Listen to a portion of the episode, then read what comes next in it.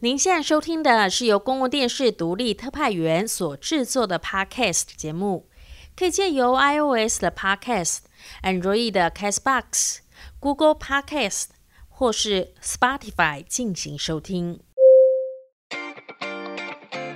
没空看独立特派员，网络资讯爆炸多，没关系，独立特派员小编带您聊新闻，每个礼拜日一起来。小编 in news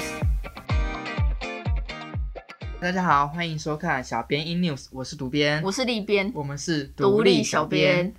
上周呢，我们就和大家聊到说，未来我们会和大家来聊聊罢免。哎、我们真的说到做到，跟某些人不太一样。对，今天呢，我们就来聊好聊满。好了，不会绕跑，对，因为六月六号礼拜六啊六，六六，就要举行台湾第一次的直辖市长罢免投票，也就是大家所知道的韩市长罢免案啦。嗯，小时候就在公民课有学过说宪法赋予人民有四项民权。要讲很久以前的事哦、对，其实大家可能都不知道这四项的详细内容，可是应该都记得这四项分别是什么，就是没选有欸举， 选 举再复习一次，好公民小时，好，选举、罢免、创制、复决四项。可是大家对选举都比较了解，因为台湾每两年就有一次选举。对啊，可以复习一下。对，但是其他三项就比较少见了。嗯，独立特派员这礼拜就借由韩市长罢免案来让大家了解台湾的罢免制度。嗯，说实在，一个罢免案要推动跟过关都非常的不容易，分别要有三道关卡，依序是提议、联署，还有最重要的投票。那第一关提议呢，民众如果要发起罢免，必须要找到选区百分之一的选民签署才算通过哦。嗯，第一关听起来好像还算容易，对啦，你同温层揪一揪还有希望。嗯，可是第二关的门槛就高了蛮多了，需要选区选举人数的十趴以上来联署，而且还不能包含第一阶段的提议人。听起来这一关好像就很容易卡关。嗯，可是这个其实是已经是有下修过的，最后一关投票要通过罢免，需要符合双重门槛。嗯第一个是有效同意票数需要超过选举人数的百分之二十五。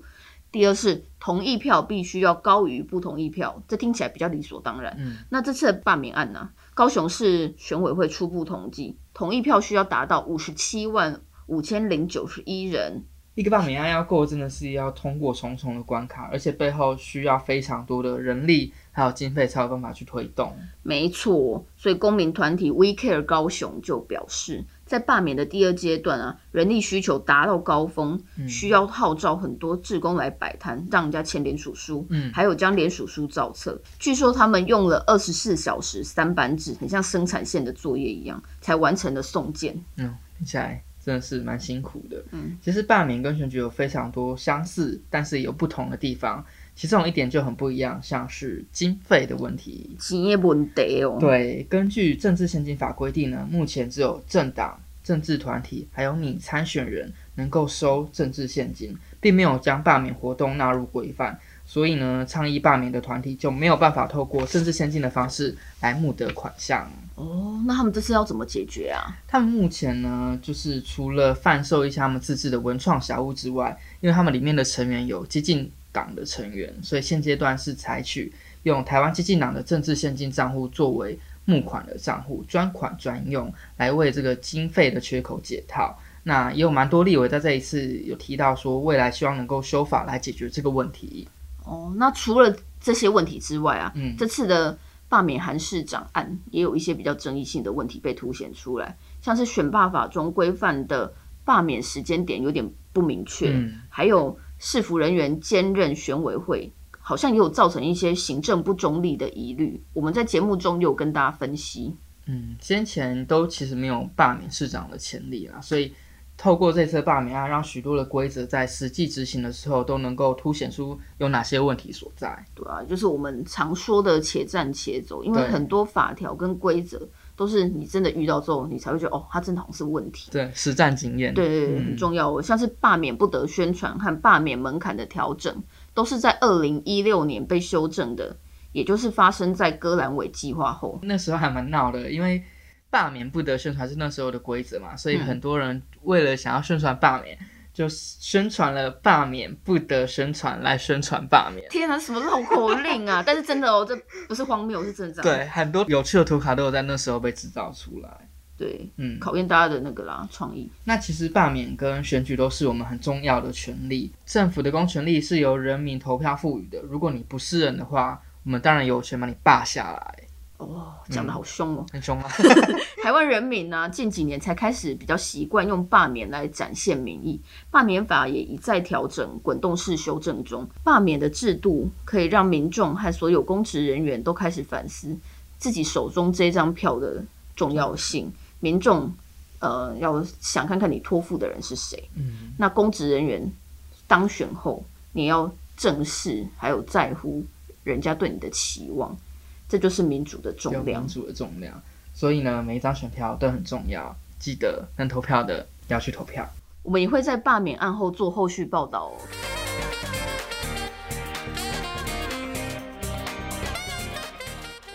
武汉肺炎时间又过来喽。对的，台湾因为超前部署，再加上全民配合防疫，已经有一段时间没有新增武汉肺炎的本土病例。没错。那其实武汉肺炎也是让台湾的工位又上了一课，那建立了社区防疫网，降低了许多医院啊的医护人员的负担。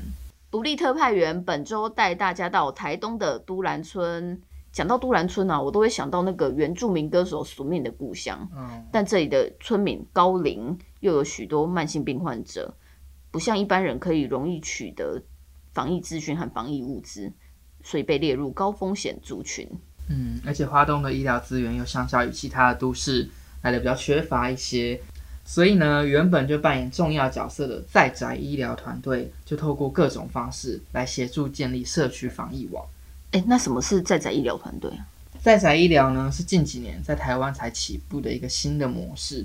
那医护人员会到患者家中去看诊、开药，还有提供一些健康的咨询，让一些年长者啊，或者是行动不便的患者，能够有平等的就医权利。没错，都兰村为了因应武汉肺炎，这些在宅医疗团队除了在诊所、卫生所或是巡回医疗点传递卫教资讯给长辈们，在家访的时候也会设定远距医疗设备，让行动不便者可以在家远端看诊。嗯，像节目中就有提到一个九十四岁的阿公，他就可以直接透过视讯看着，这样子呢也能减少外出可能会被细菌或是病毒感染的风险，还蛮方便的。对啊，听起来也蛮安全的。嗯，远距医疗在台湾未来会是一个趋势，因嗯为我们已经进入了高龄社会，对但在相关的配套和给付还没有跟上哦。像是以日本为例啊，在武汉肺炎这段期间，有非常多的诊所是停止门诊的，可是还是有维持在宅医疗，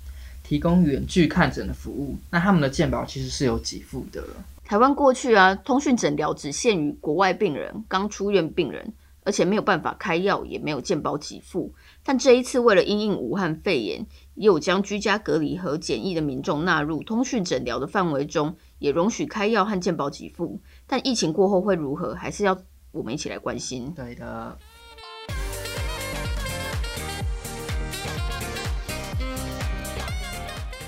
上一周呢，我们带大家聊到了长照二点零的变革，但其实呢，上路以来引发了不少的讨论。当然，钱最多人关心了。到今年呢、长照预算已经冲破一点零时期的十倍，来到每年五百多亿元的啦。经费上真的是差很大。那其实呢，这些预算目前都是来自于长期照护发展基金。但这些钱真的够用吗？现在人口越来越高龄化，感觉会需要越来越多的钱呢、嗯，这就是个大问题。根据卫福部估计呢，长照二点零计划执行到二零二六年都不会有裁员的问题。But 到时候，我国私人人口预估将会超过一百万人，那长照基金就可能会收支不平衡，面临破产的危机。天哪，怎么又有破产危机了啦？ 因为长照二点零啊，虽然提供了更多元、更高水准的服务，但与财务永续性之间该怎么取得平衡，值得思考哦。嗯，就有专家建议呢，未来长照计划或许可以转型，跳脱社会福利的框架，开放更多的自费服务项目，还有自费负担制度，让更多不同经济背景的家庭可以自由搭配选择，有点像是长照自助餐的概念。哦，就像以前是统一发豪华牛肉面，现在大家可以选自己喜欢吃的。对，适合吃的。嗯嗯，我觉得这样还蛮好的，因为长照其实是政府、社会、家庭都要共同负担的责任，对，大家一起分担啊，而不是什么事都希望政府出钱解决。嗯使用者付费的概念应该要被建立哦。嗯，而且这样的方式可能会让财务上面可以更健全、更永续，那让更多的民众受惠。对啊，希望我老的时候也有这一项制度、欸。我希望我老了也可以用得 到。哦对，那节目中有另外提到居服员的问题，上周我们跟大家讨论到他们的劳动条件。哦，爆雷了啦！对，那有兴趣的朋友可以再回顾去听一下上周的内容。那要怎么吸引这些相关科系的学生投入长照产业是一个大问题哦。而且进入长照二点零后啊，因为服务人数扩增，反而人力缺口变得更大了。嗯，虽然劳动部有针对想转业的人提供就业的训练，长照科系呢在大专院校也越来越多，但培训单位、用人单位还有卫福部三者之间的沟通和对话可能需要加强，这样才可以留住这些人。哦，那长照二点零啊，还有六年要走。嗯在这段期间，我们就会进入超高龄社会，种种挑战会一直接着来，也是考验着未来的执政者。那要不要再升级为三点零？还有哪些改革呢？其实也要开始思考了。对，一个迫在眉睫的感觉。好啦，今天的节目差不多告一段落啦。哦，今天讲的议题真的是蛮严肃的，嗯，好像仔细想一想，跟我们也都蛮有关系的。对啊，罢免、医疗跟长照三个议题，尤其是后面两个议题，不要觉得和自己没关系，以后我们老了就很有可能会用到这些制度。呃，未雨绸缪，好不好？对，那罢免这个议题，大家应该也要继续来关注。那来想问一下立边，嘿，你有没有投票过后曾经后悔过想罢免掉某一个政治人物的想法？有哎、虽然我觉得我投票好像都投的还不错，好吧有人这样形容的吗？好啦，就这样，你懂的。嗯然后虽然也不是每一次结果都尽如自己的希望，嗯，所以你要讲一下你想罢免掉谁吗？但他好像太小咖了，所以应该不会有人花力气来罢免他。对啊，毕竟罢免需要很多人力和经费，也要跑很多流程。想了就累，而且没搞好还有可能被告哦。对，所以我觉得这次高雄市长罢免案能够成案呢、已经经过很多不容易的关卡了。大家应该要珍惜这一次的投票机会，嗯再次向政治人物展现自己的民意。啊，不管你是同意或是不同意，其实都要去投票。嗯，那如果有任何想跟小编说的话呢，可以到独立特派员的脸书留言。对啊，上礼拜竟然有人在猜我们年纪。对啊，有够没礼貌。 那对今天的议题有兴趣的话，可以上 YouTube 看完整的影音。别忘了按赞、订阅、分享。我是主编我是立边，独立小编，与您下周再见。